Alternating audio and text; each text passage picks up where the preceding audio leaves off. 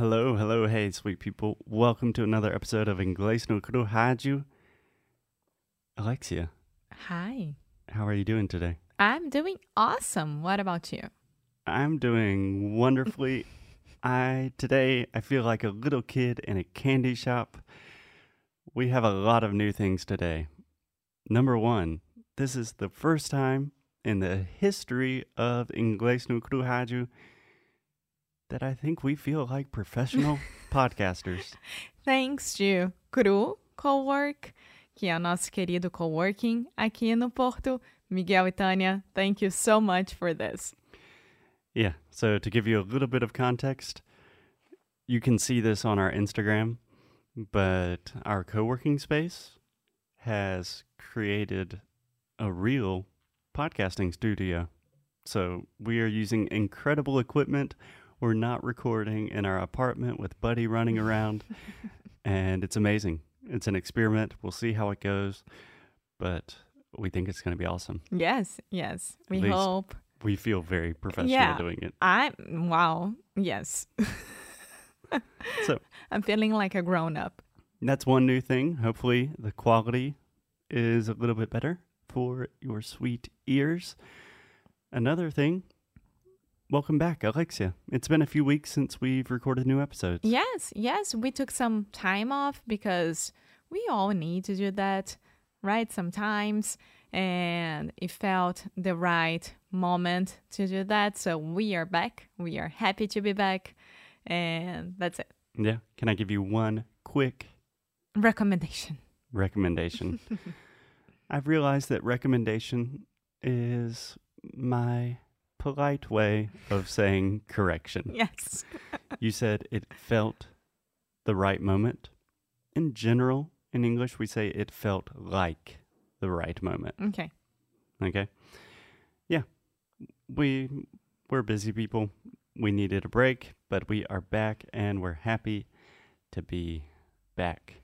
And one other thing that I would like to tell people here is that if you want to participate in our podcast, you can go to inglesnocru.com and leave a voice message to us, Yeah. like asking anything that you would like to know um, related to English or to life.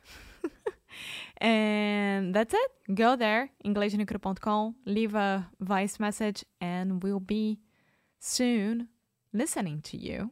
we And- will be listening to you Yeah. soon. Yeah. That was my third point of new things happening. We've recorded more than 900 episodes.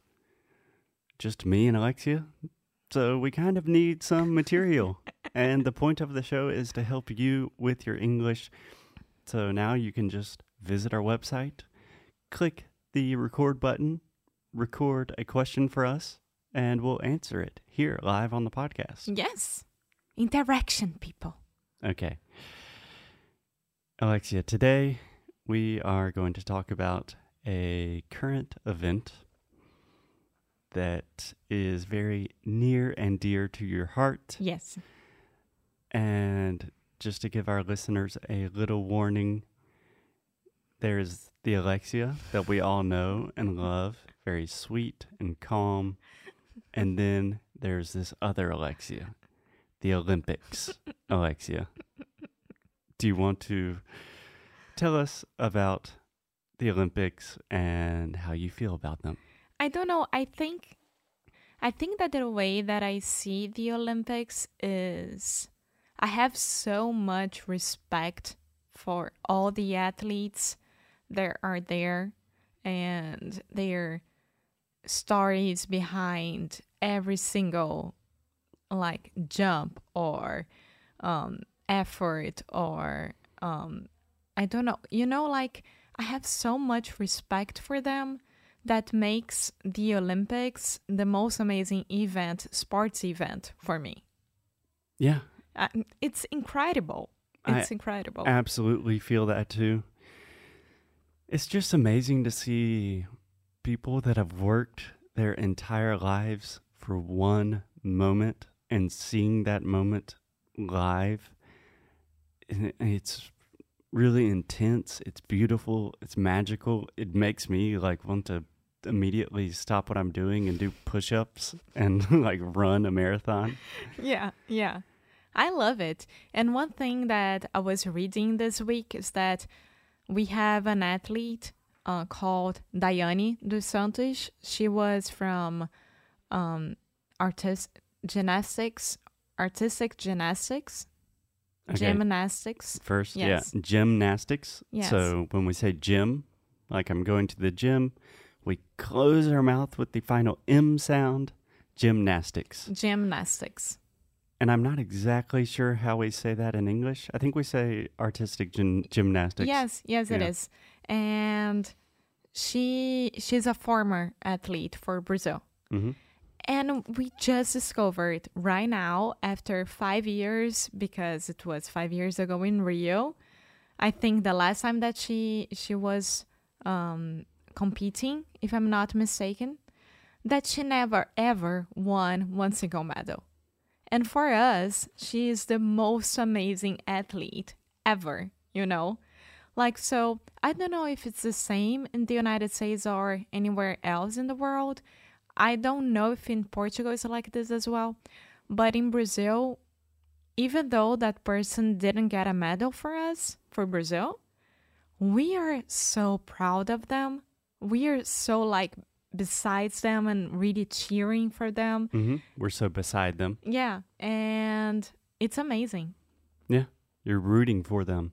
I think we have the similar sense of pride in the U.S., but because the U.S. is very competitive in a lot of these sports, um, we tend to only pay attention to the like the superstars, the Michael Phelps, the Simone Biles of the world that have won like 40 gold medals and are kind of just amazing.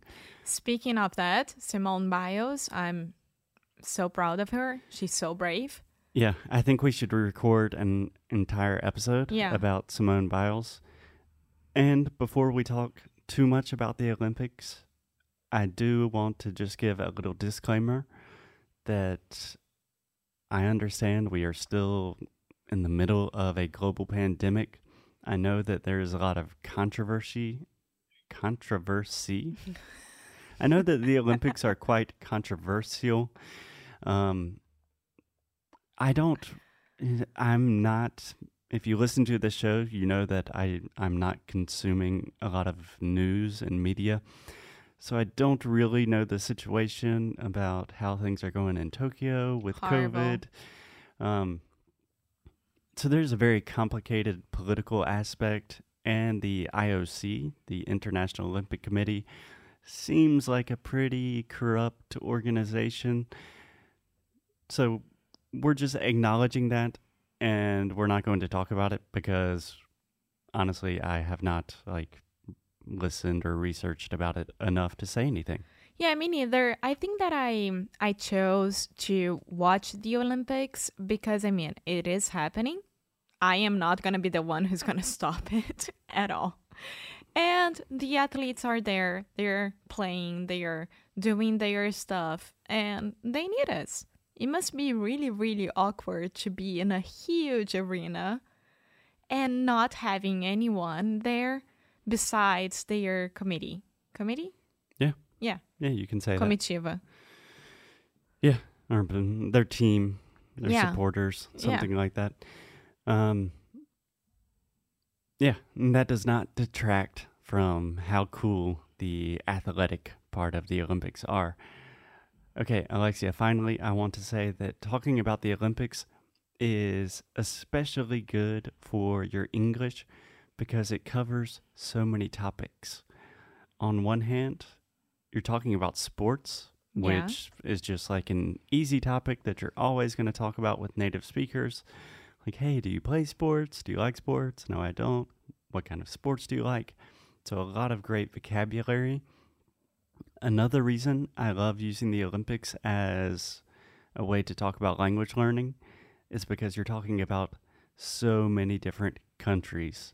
So you have so many different nationalities, you have different accents coming together, and it's just the perfect material to really explore and have fun with the English language. Of course. And one thing to finish this episode is that I discovered like two things of how to say it in English that I had no idea. So, esgrima is fencing.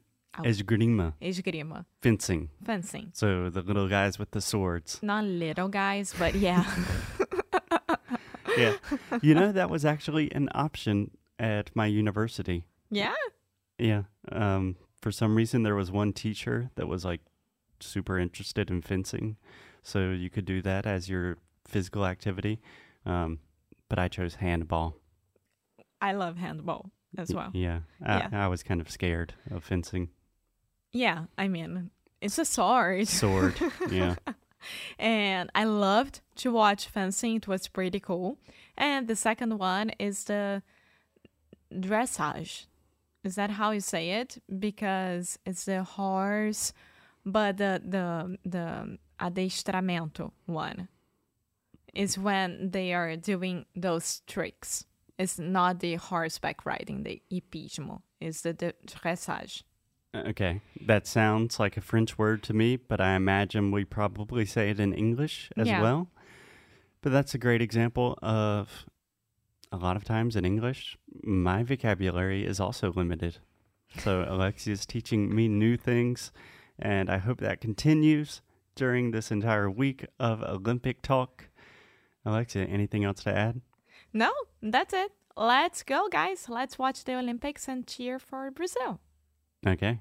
As always, keep up the good fight. And lose well. Bye.